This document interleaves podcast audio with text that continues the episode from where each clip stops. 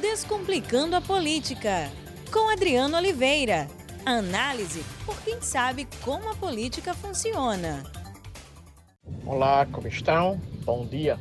Chegamos no nosso podcast da segunda-feira. Hoje nós temos o início do ano legislativo no Brasil e a expectativa fica para a aprovação das reformas administrativa e da reforma tributária. Essas são as duas principais eh, reformas, reformas que de fato o Brasil precisa. Por que o Brasil precisa de uma reforma administrativa? Simples, porque precisamos de maior eficiência na gestão pública e onde essa eficiência na gestão pública venha diminuir os gastos públicos ou controlar os gastos públicos. Entretanto, na minha ótica, a reforma administrativa não deve ter como objetivo retirar a eficácia, a presença e a eficiência do Estado, principalmente em áreas como segurança pública, saúde e educação. Portanto, essa reforma administrativa ela deve ser discutida com parcimônia. Entretanto, essa discussão não deve significar inércia. Em algum momento, ela precisa ser aprovada.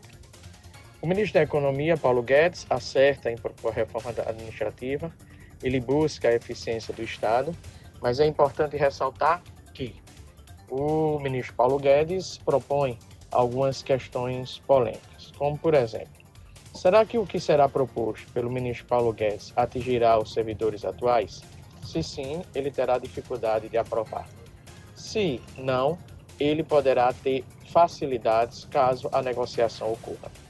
Entretanto, nós sabemos que o governo Bolsonaro o presidente Bolsonaro, melhor dizendo, não tem partido e muito menos base para negociar com alguém. As lideranças no Congresso do presidente Bolsonaro, elas sofrem. Por que elas sofrem? Elas sofrem da incapacidade, da, do não desejo do presidente Bolsonaro de dialogar com os parlamentares.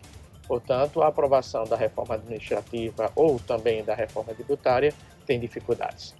E dentro dessa discussão sobre a reforma administrativa, e na ausência de uma base parlamentar, e na indisposição do presidente Bolsonaro para discutir reformas, para discutir com uma possível base no Congresso Nacional, está o fim da estabilidade dos servidores. Esse é o item fundamental. Mesmo que o fim da estabilidade dos servidores ele não sirva para os atuais servidores e sim para o futuro, você terá dificuldades em aprovar essa matéria. Eu sou contrário ao fim da estabilidade. Por quê? Porque eu vejo que a estabilidade ela permite uma tranquilidade ao servidor público. Mas o servidor público não pode se esconder por trás da estabilidade. O servidor público precisa ser cobrado, precisa ser fiscalizado, precisa ser julgado e precisa, claro, ter facilidade de ser demitido, ou seja, o indivíduo que é chefe de um servidor público, ele possa vir a demitir esse servidor público em razão da ineficiência desse servidor público. Então, eu não sou contrário, eu não sou favorável ao fim da estabilidade. Porém, eu defendo que você tenha regras muito claras e objetivas para a avaliação do servidor público e seja passivo de demissão. Então, essa é uma discussão que vai estar no Congresso muito fortemente certamente vai atrasar a reforma administrativa em virtude da força do Congresso, em virtude da força da categoria dos servidores públicos. E, ao meu ver, ao meu ver, o governo Bolsonaro, o ministro Paulo Guedes irá recuar. Não mexerá na estabilidade do servidor público atual e muito menos do servidor público futuro. Há também o fato da definição de quais são as carreiras específicas do Estado. Isto também vai gerar uma grande discussão.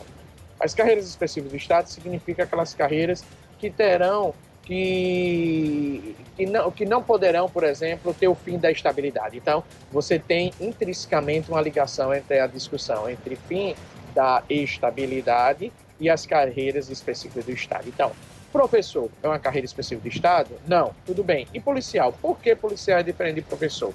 Então, você vai ter também uma forte discussão. Enfim, o governo vai ter que dialogar. Mas dialogar como se não tem uma base no Congresso? O governo vai ter que ceder. E o governo, e o governo já mostrou que é capaz de ceder quando aprovou a reforma a reforma da previdência. E o governo também terá que fazer a reforma administrativa porque o Brasil precisa dessa reforma administrativa. E a expectativa fica não só para a reforma administrativa, mas também para a reforma tributária. Onde essa reforma tributária, e aí que vem um ponto fundamental, um ponto necessário, ela deve ser feita privilegiando os mais pobres. Ao meu ver, inclusive, o presidente Bolsonaro tem que fazer uma reforma tributária para promover, proporcionar a inclusão social, para fazer com que a renda, o aumento da renda, chegue aos mais pobres. Então, essa reforma tributária, ela deve ter esse cunho de possibilitar a inclusão social. E, consequentemente, se isso vier a ocorrer, o presidente Bolsonaro poderá aumentar, principalmente no Nordeste, e no caso especificamente do Nordeste, conquistar a popularidade dos eleitores pobres. Portanto, se o presidente Bolsonaro for sábio, for estratégico, ele usará a reforma tributária para agradar os pobres, para promover a inclusão social. Inclusive com a proposta que está sendo discutida, duas propostas, aliás. Uma delas é a devolução de impostos pagos para os mais pobres, ou seja, o pobre, a pessoa pobre de menor renda compra um determinado produto e no futuro breve recebe os impostos pagos na compra desse produto. Ou a igualização do imposto sobre o consumo, onde você teria uma tarifa única para o consumo e neste caso, segundo estudos do IPEA, essa é a melhor tributação para a promoção da inclusão social e para possibilitar mais benefícios econômicos para os mais pobres. Portanto, Bolsonaro terá a grande oportunidade com a reforma tributária de promover a inclusão social, de criar, através da reforma tributária, um instrumento de inclusão social e, por consequência, ganhar popularidade. Entretanto, há o desafio. O ano começa, o ano legislativo começa sem o presidente ter base no Congresso Nacional. Então, a minha curiosidade será: o presidente continuará com dificuldade, com impaciência, com inércia para dialogar com o Congresso ou mudará? Os líderes que do governo no Congresso terão facilidade para aprovar essas reformas a partir do momento em que o presidente Bolsonaro também dialogará, dialogar com os parlamentares o presidente Bolsonaro, a última pergunta, construirá uma base parlamentar ou manterá a mesma estratégia vista no ano passado? Ou seja, não tem interesse de construir uma base parlamentar?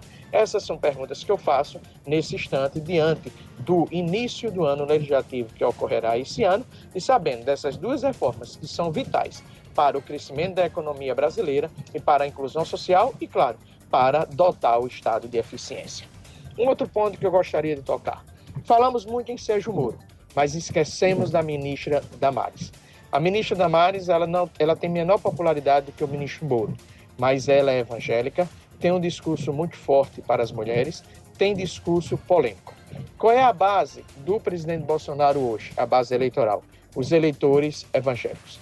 Existem eleitores também que fazem parte da base do presidente, eleitores conservadores, que gostam do discurso de Damares, como por exemplo, quando ela diz: que a ausência de sexo é uma atitude adequada para a prevenção da gravidez precoce. A ministra Damares, por ser mulher e por ser, e por ser evangélica, ela tem condições sim de manter os evangélicos unidos em torno de Bolsonaro. Ela tem condições sim de aumentar a sua popularidade. E o seu discurso, sempre polêmico, tem condições, claro, de conquistar e manter eleitores conservadores.